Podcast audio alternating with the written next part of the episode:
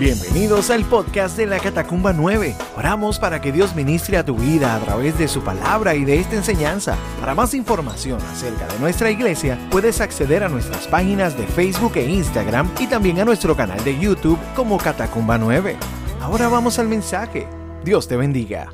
Mira, hermanos, esta mañana el Señor ponía en mi corazón el momento en que Jesús le decía a los fariseos, decía, a ustedes les parece bien escudriñar las escrituras, pero ellas son las que dan testimonio de mí.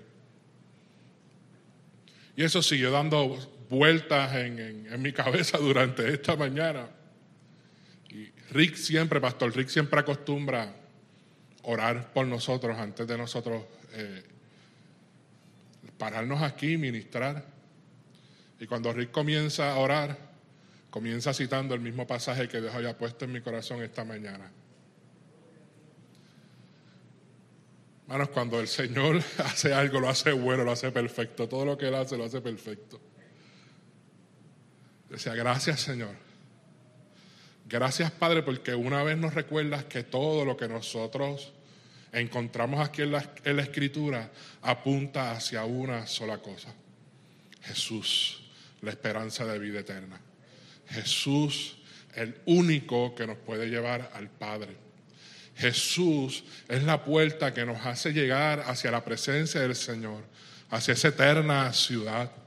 Y nosotros cuando caminamos en medio de, de toda esta experiencia terrenal y el tiempo que nos toque caminar aquí, planificamos muchas cosas. Y en base a lo que planificamos, vamos organizando nuestra vida. Se supone que sea así. Esa es parte de la sabiduría y el orden que Dios pone en el corazón de uno. El que tú puedas ir organizando dependiendo de lo que tú quieres lograr alcanzar o hacia donde tú quieres ir. Y esto es un principio eterno, hermanos, porque nosotros los hijos de Dios, nosotros conocemos hacia dónde vamos. Lo debemos saber. ¿O hay alguien aquí que no está seguro de su salvación? Escuche la palabra de Dios, entonces, escuche lo que Dios tiene para decirte hoy si tú no estás seguro de hacia dónde vas. O si piensas que no vas a estar con nosotros en la ciudad celestial. Porque la palabra es clara en cuanto a esto. Y cuando nosotros vamos estudiando y analizando las escrituras, nosotros nos damos cuenta cómo Dios a través de su escritura empieza a, a, trabajar, a darnos dirección para que nosotros organicemos nuestra vida de forma tal que nosotros lleguemos a esa ciudad celestial. Y yo quiero hoy, a través de este pasaje de Génesis capítulo 43, que es la famosa historia de, de José, uno de los hijos de Jacob, recordando que toda la escritura da testimonio de quién? De Jesús. Yo quiero ir sobre, sobre esta historia, ver un poco y algunos detalles de esta historia para que podamos ver y podamos meditar un poco sobre la relación que hay en esta historia, específicamente con Jesús, y hacia el lugar donde a través de Él nosotros vamos a llegar y de lo que nosotros vamos a disfrutar. Mi intención con esta palabra es que nuestro corazón se empapa de, de, de, esa esperanza eterna del Señor, que nosotros mantengamos nuestro enfoque hacia dónde nosotros vamos, para que podamos continuar ordenando nuestra vida poniendo nuestras prioridades como deben estar puestas aquí en la tierra. Vivir de la manera en que nosotros tenemos que vivir aquí en la tierra. Con el fin y con el propósito de que nosotros, cuando llegue ese día, podamos estar todos sentados a la mesa. Podamos estar todos ahí delante de la presencia de nuestro Padre Celestial. Y dice la palabra del Señor en el capítulo 43, versículo 16. Cuando José vio a Benjamín con ellos, le dijo al administrador de su casa, esos hombres comerán conmigo hoy al mediodía. Llévalos dentro del palacio, luego mata a un animal y prepara un gran banquete. Naturalmente lo que yo estoy leyendo, hasta ya casi casi en la parte final de la historia de José. Hasta ese capítulo, ¿verdad? Final de Génesis, donde José antes de morir da la orden de que cuando lleguen a la tierra prometida, ustedes van a llevar mis huesos con ustedes y me van a enterrar allá, en el lugar donde Dios prometió. Pero José en este momento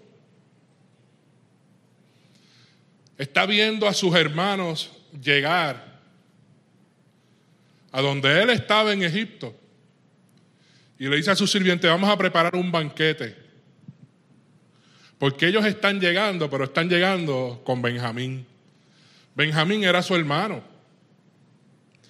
Tanto José y Benjamín eran los hijos que Jacob había tenido con su amada Raquel, quien había trabajado 14 años.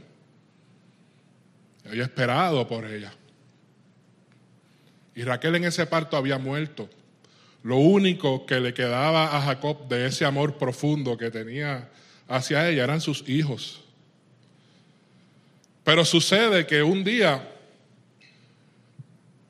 a Judá se le ocurre la grandiosa idea de resolver un problema que tenían con José.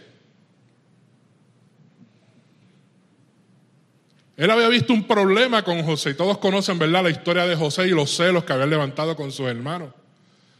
Pero él decía, vamos a negociar a este muchacho, vamos a venderlo y vamos a decir a nuestro padre que, que una fiera lo mató en el campo. O sea que Jacob ya lo había dado por muerto. Y eso provocó en el corazón de Jacob que este hijo que le quedaba, él lo retuviera, él, lo, él, tuviera un cuidado especial por él. A tal grado que cuando llegue el, el, tiempo de esta gran hambruna sobre la tierra, Jacob envía a todos sus hijos a buscar comida, pero no envía a Benjamín. Porque Jacob decía, yo no voy a perder a mi otro hijo amado. Yo no voy a arriesgarme a perder a este hijo que yo amo tanto. Que vayan los demás. Los demás están más grandes. Que vayan ellos y nos resuelvan este asunto. Y conocemos que cuando estos hermanos de José llegan a Egipto, José los ve y los reconoce, pero ellos no reconocen a José.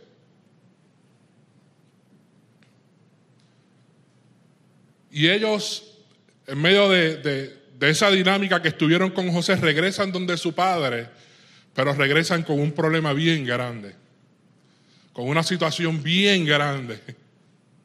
Ellos sí traían alimento, traían el dinero, no se lo habían cobrado, ellos pensaban que había ocurrido un error y que los iban a acusar a ellos de haber robado el dinero. Porque cuando ellos abrían ¿verdad? los sacos, encontraban el dinero ¿verdad? ahí había un problema mayor.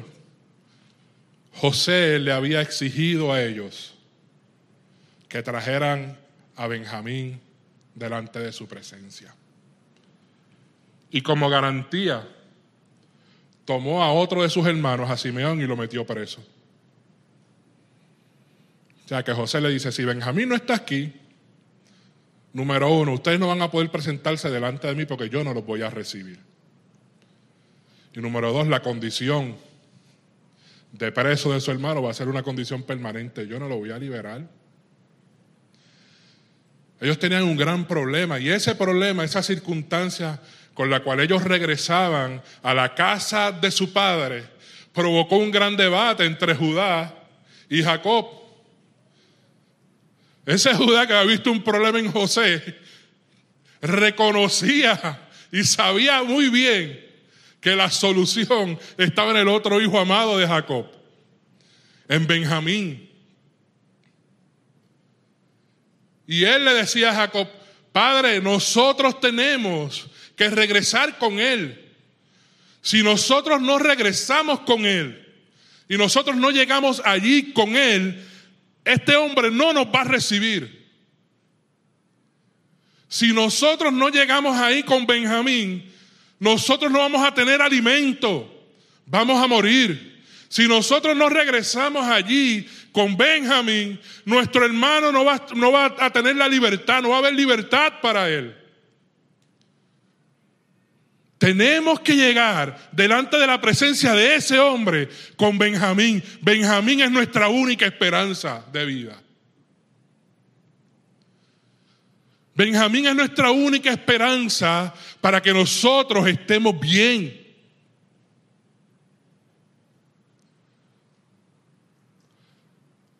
Y esto, hermanos, yo no sé usted, pero a mí me, me retuerce el corazón.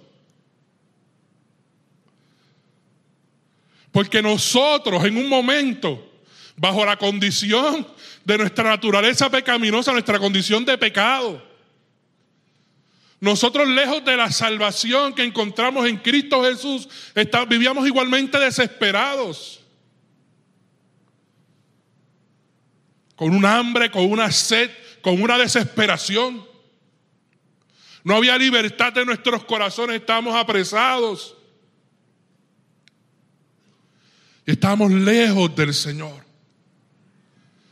La única esperanza del ser humano es Jesús. Así como la única esperanza que estos hijos de Jacob tenían, que era Benjamín, la única esperanza del hombre para poder acercarse al Señor y ser recibido por el Señor, se llama Jesús.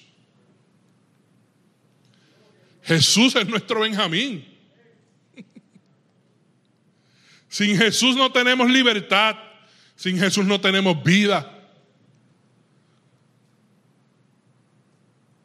Sin Jesús no nos podemos sostener ni mantener en medio de este mundo caído, de este mundo roto y perverso.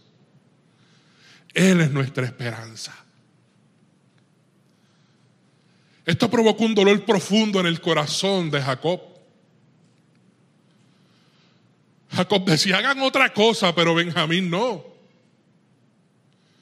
Pero en medio de esa intercesión de su hijo Judá, él entiende. Y él dice, ok, no tenemos otra opción. Vamos a enviar.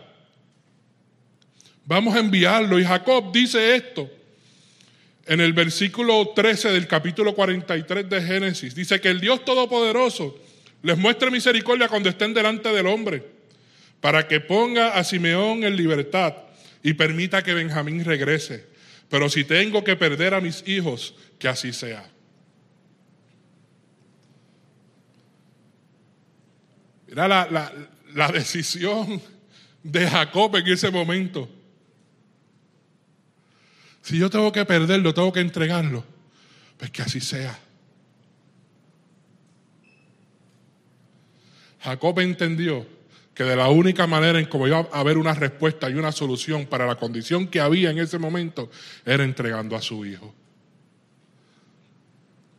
¿Acaso eso no fue lo mismo que el Señor hizo con nosotros, que Dios nuestro Padre Celestial hizo con nosotros por amor.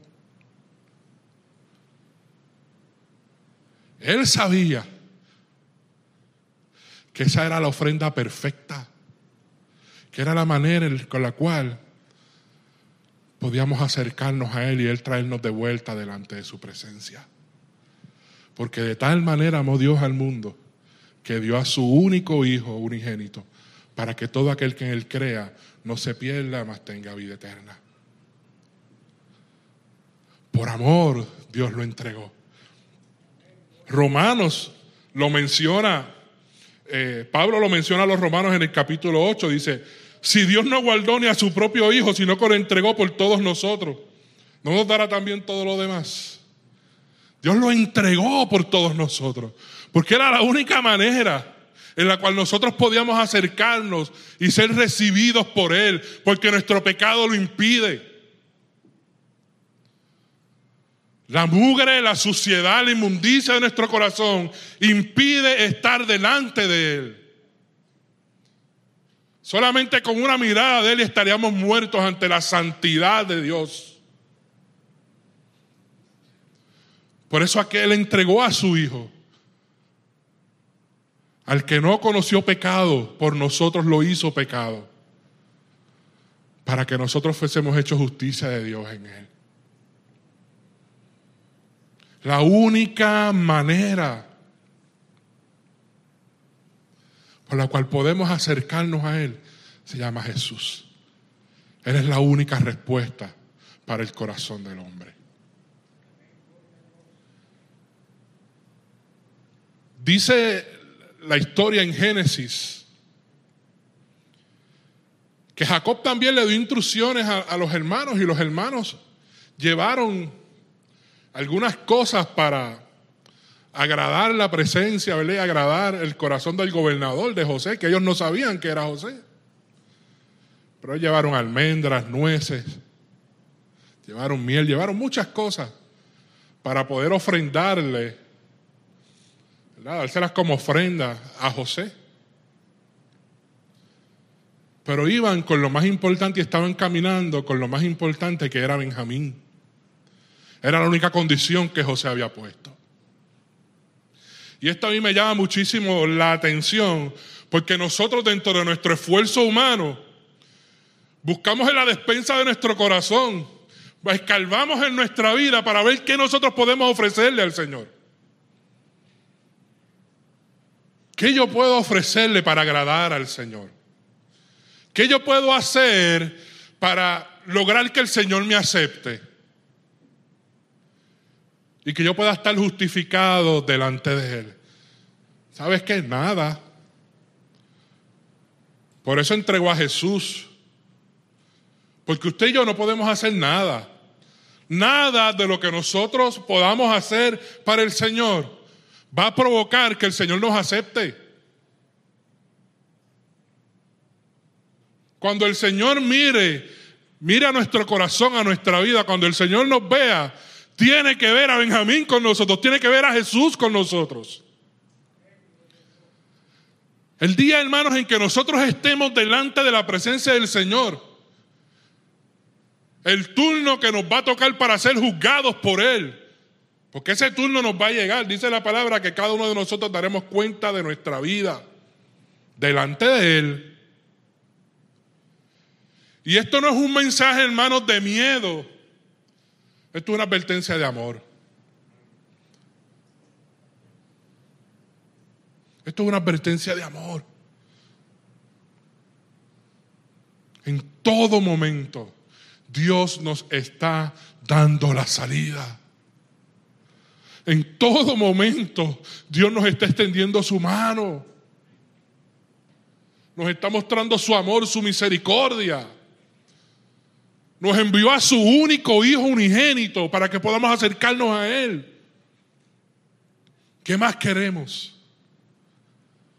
Lo único que podemos hacer es rendirnos ante Él e invitarlo a que entre a nuestro corazón, a nuestra vida y vivir para Él y caminar con Él.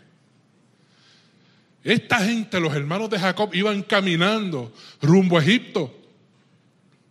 Y como leímos en el versículo base, cuando José los vio a distancia, a lo mejor vio los caballos y, o los burros llenos de, fundas y sacos de, cosas. Dijo, esta gente viene encargado por aquí donde está la abundancia, ellos no tienen nada, porque para eso ellos vienen a buscar alimento acá. Porque no había nada que dar, igual que nosotros no tenemos nada que darle al Señor.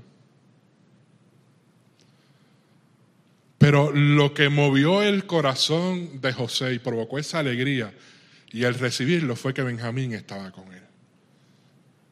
Nosotros, hermanos, cuando llegue ese día que estemos delante del Señor, podamos tener, podemos llevarle a Él un registro de las buenas acciones que nosotros hemos hecho aquí en la tierra podemos decirle al Señor, Señor, yo ayudé a fulano, a sutano, a perencejo, y ayudé hasta aquel que me hizo mal. Apúntate eso ahí por si no lo tiene, por si acaso. Podemos decirle eso al Señor. Podemos decirle, Señor, yo no falté un domingo a la iglesia. Yo estuve todo el tiempo ahí. ¿Y sabes qué? Nada de eso te va a salvar. que cuando estemos delante de la presencia del Señor y cuando Dios nos vea, vea que Jesús está con nosotros. Vea a Jesús diciéndole, Señor, Él me reconoció delante de los hombres, yo vengo a reconocerlo aquí delante de tu presencia. Que Jesús puede decirle, Padre, Él sí es pecador, es culpable, pero yo tomé su lugar. Y Él aceptó ese sacrificio.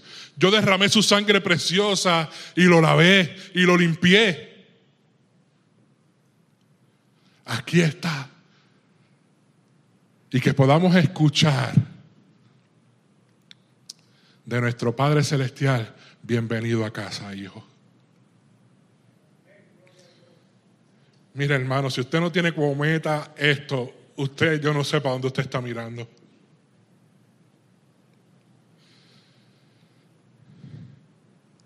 A llegar ese día, hermanos. El mundo y la filosofía de este mundo siempre nos ha hecho mirar hacia otro lado.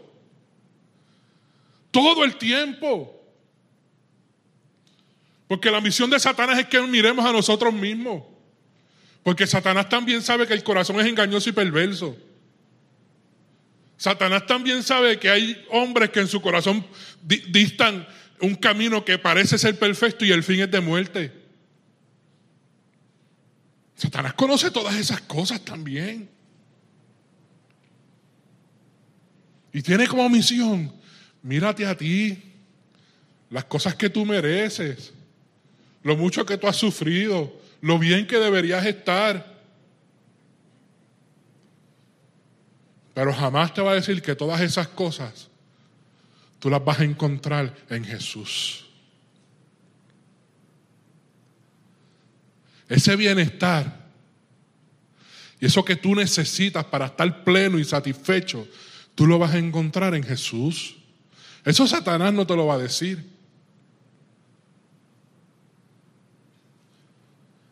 Hermanos, no podemos quitar nuestra mirada de hacia dónde nosotros vamos. De ese día. Mire, cuando José vio a estos, a estos hermanos que llegaron con Benjamín, Él se alegró. Le dijo a los siervos, preparen, preparen un banquete. Esta gente no va a llegar a la corte. Esta gente no, no van a llegar allí a la plaza. Esta gente van a llegar a casa. Prepara un banquete. En ese banquete hubo un derramamiento de sangre.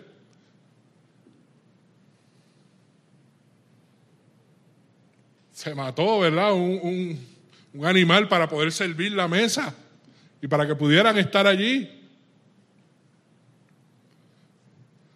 A través de ese, de ese derramamiento de sangre de Jesús es que nosotros también vamos a estar sentados ahí a la mesa con Él. Y vamos a poder entrar delante de su presencia. Lo que ellos no sabían, hermanos, era lo que José iba a hacer. Porque ellos estaban cumpliendo con esa exigencia de José. Pero ellos iban temerosos. Nos van a robar. Cuando vean que el dinero está ahí, que, que nosotros no le pagamos, nos van a meter presos, nos van a matar. Nuestro hermano no va a ser libre. Mi padre ya perdió uno, ahora va a perder el resto. Todos esos temores, ellos lo iban, lo iban manejando. Ellos van a pensar que somos unos espías, que somos enemigos. Todos esos temores ellos los iban manejando en el camino. Y todo lo que José hizo con ellos, los llevó a su casa, los sentó a la mesa. Y los, dice la palabra que los sentó a la mesa según el orden cronológico de ellos, según su edad. Imagino que se mira y dice, pero ven acá, ¿cómo es que este hombre sabe? Quién va en qué, lado y quién no. También nos enseña esta historia que todo lo que José hacía con sus hermanos lo hacía mucho más, cinco veces más con Benjamín, con su amado hermano. Le daba mucho más. Todo esto, hermanos, a ellos les tomó por sorpresa. Ellos no sabían que iban a llegar hasta su casa. Ellos no sabían que se iba a preparar un banquete en honor a ellos. Que se iba a preparar un banquete para que ellos estuviesen sentados allí a la mesa juntos. Nosotros sabemos eso, hermanos. Nosotros sabemos y conocemos que hay un lugar que se está preparando para nosotros, una morada celestial, una santa ciudad a la cual vamos a ir, vamos a entrar, estaremos habitando en ella por una eternidad. Nosotros sabemos que va a haber un banquete, una fiesta, un banquete celestial. Lo sabemos, la palabra lo dice. Que estaremos todos sentados allí José se sentó a la mesa con ellos. El gobernador de Egipto, lo más grande, se sentó allí con ellos. De igual manera tenemos una promesa en la palabra del Señor.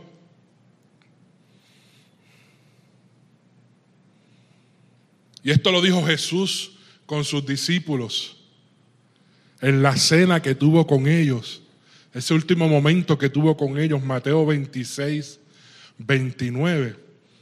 Acuérdense de lo que les digo.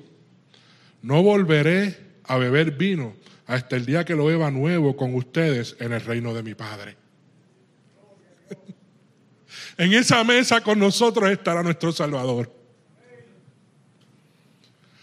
Aquel que derramó su sangre preciosa en la cruz del Calvario para nosotros, para darnos vida. Aquel que se negó a sí mismo y se despojó y se humilló hasta la muerte y muerte de cruz por amor a ti y por amor a mí. Aquel que abandonó todo para humillarse hasta lo último, para darnos esta oportunidad.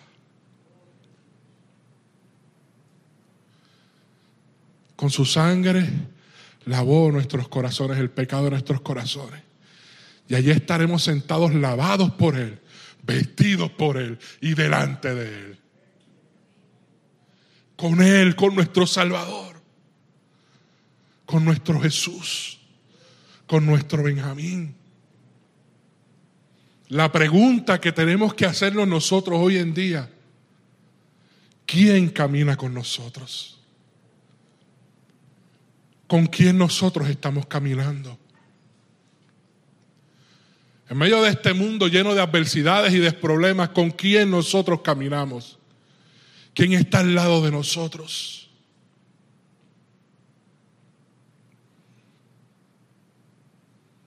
Porque Él prometió que estaría con nosotros hasta el fin de los tiempos. Pero Él no camina con nosotros obligado. Jesús camina conmigo si yo permito que Él camine conmigo. Y eso no significa que yo tenga más poder que Él. Es que Él no nos va a obligar a caminar con Él.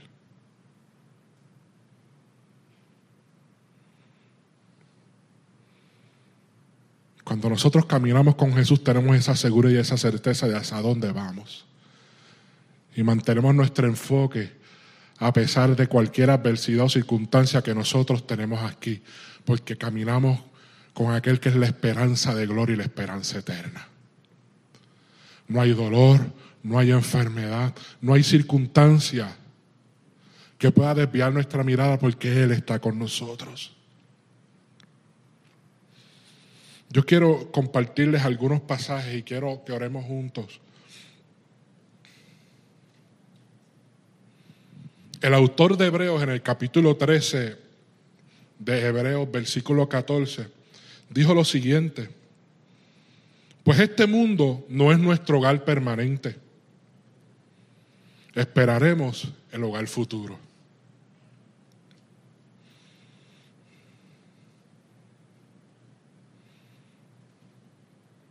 Quiero compartirles lo que dice Apocalipsis capítulo 21, versículo 1 al 4.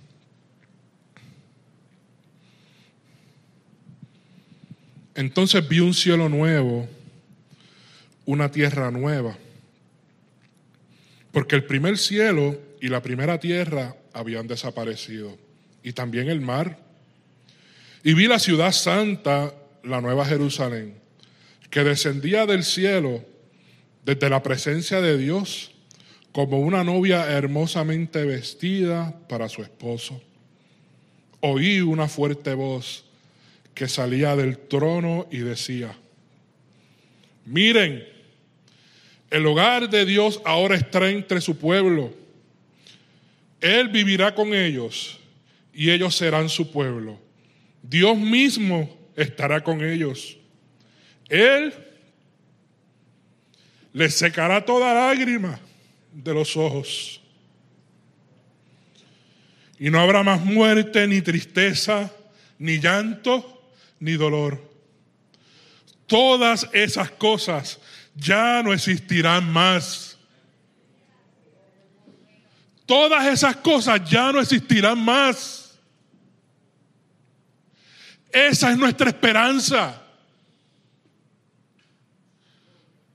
Esa es la garantía que nosotros tenemos cuando caminamos con Jesús, cuando Él está caminando al lado de nosotros, cuando Él nos está dirigiendo, cuando Él gobierna nuestra vida. Cuando nosotros permitimos que Jesús, el que camina con nosotros, es el Señor de nuestras vidas. Es el que está sentado en el trono de nuestro corazón. El mundo te invita a sentarte a ti en ese trono, a vivir tu propia vida, porque la vida es corta. Mire que embuste, hermano. Nosotros somos eternos. Pero yo decido caminar con Jesús porque yo quiero estar una eternidad con Él. Yo no quiero estar en otro lugar, yo quiero estar en la santa ciudad. Y yo camino y miro hacia allá. Con mis debilidades, con mis errores, con mis problemas, con mis circunstancias. Yo decido caminar con Él mirando hacia allá. Y cuando yo tropiezo y caigo, Él me levanta. Y cuando yo soy herido, Él me sana. Cuando yo pierdo las fuerzas, Él renueva mis fuerzas y me fortalece. Cuando yo me desespero, Él es mi paz. Porque yo camino con Él y yo he hecho de Él el Señor de mi vida. ¿Con quién tú caminas? ¿Con quién tú estás caminando?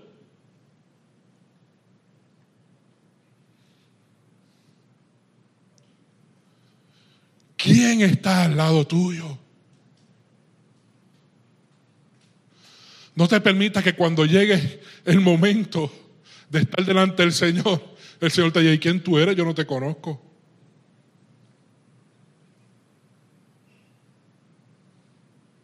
Eso puede pasar, y eso está escrito que va a pasar. Hay gente que va a decir, Señor, pero tantas cosas que yo hice, yo no te conozco. Porque no es lo que tú haces, es quien está contigo. Tú puedes desgastar tu vida haciendo muchas cosas, pero Él está contigo, Él camina contigo. Él está sentado ahí en el trono de tu corazón. Él es quien te dirige. O tú dices que estás en Él y vives tu propia vida y vives a tu manera.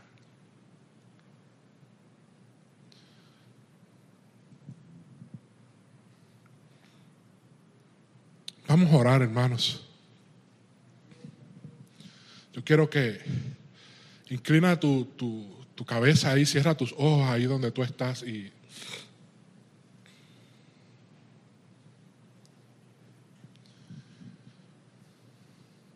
Y yo sé que algunos de nosotros podemos hacer de esta oración una oración de agradecimiento, de exaltación a su nombre, porque sabemos que que caminamos con Él y que Él está presente en nuestras vidas.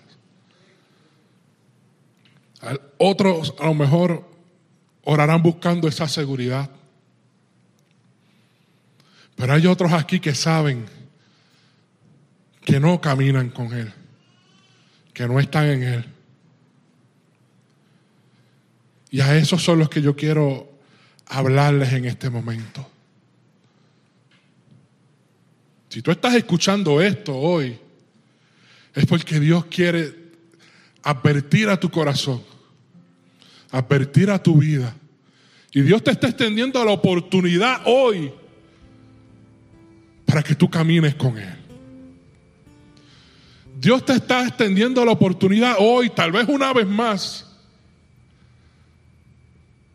para acercarte a Él y para que Él entre en tu corazón y en tu vida. Para que Él afirme tus pasos. Hoy Dios te está diciendo, cuando yo vuelva a tomar de este vino y a participar de esta cena, en este banquete celestial, yo quiero que tú estés conmigo allí.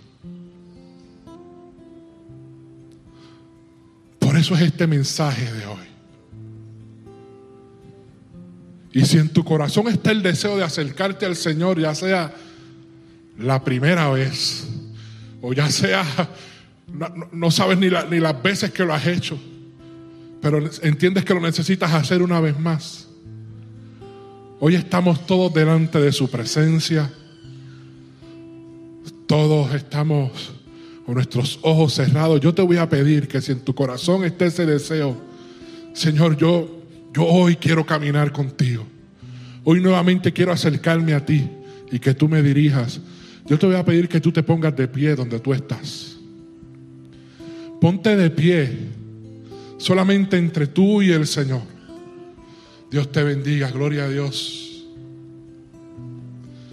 Dios te bendiga, aleluya. Hoy Dios nuevamente te da la oportunidad de que puedas reconocerlo a Él. De que puedas levantarte, decirle, Señor, hoy yo camino contigo. Hoy yo quiero caminar contigo. Hoy yo quiero que tú me dirijas, Señor. Hoy yo quiero que tú me tomes de la mano. Y que cuando el Padre mire a mi corazón, me vea a mí, te vea a ti en mi vida. Gloria a Dios. Oh Señor. Tú que te has puesto de pie.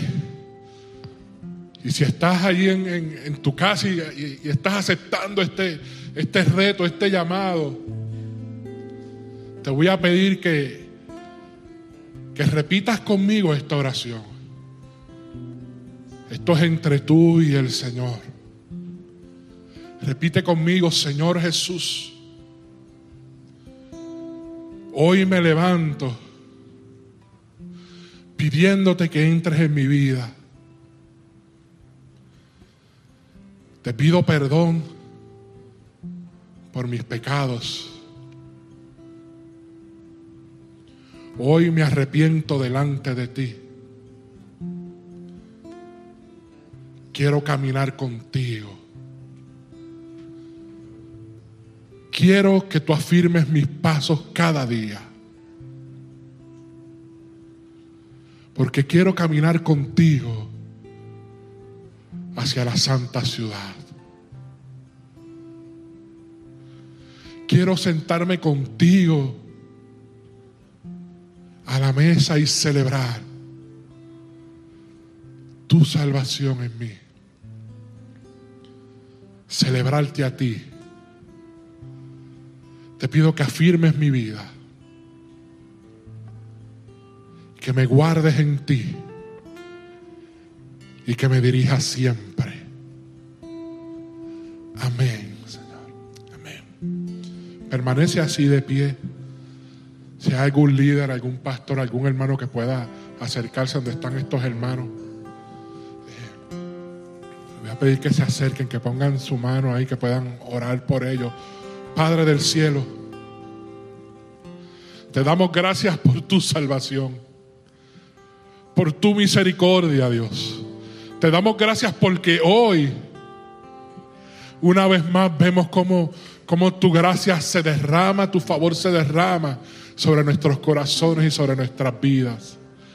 Te pido, Señor, que tú bendigas a cada uno de estos hermanos que, que hoy se han puesto de pie, que hoy han decidido extender su mano para, agarrar la tuya y caminar contigo, Señor. Que hoy han decidido darle, darte una oportunidad en sus corazones y en sus vidas. Para que tú gobiernes sus corazones y para que tú los dirijas, Señor. Yo te pido que tú los rodees, Señor, con tu presencia. Que tu Espíritu Santo selle sus corazones, Padre. Que vivan apartados para ti, Dios. Y que cada día ellos recuerden como nosotros también, Señor, tenemos que recordar que nosotros en este mundo no tenemos un hogar permanente, sino que aguardamos y caminamos hacia esa santa ciudad, hacia ese hogar eterno, hacia tu presencia, Señor. Gracias, Padre, por este tiempo, Señor, en el nombre de Jesús. Esperamos que Dios haya ministrado a tu corazón a través de este mensaje. Para más información acerca de nuestra iglesia puedes acceder a nuestras páginas en Facebook e Instagram y también a nuestro canal de YouTube Catacumba 9. Gracias por estar con nosotros. Será hasta la próxima semana. Dios te bendiga.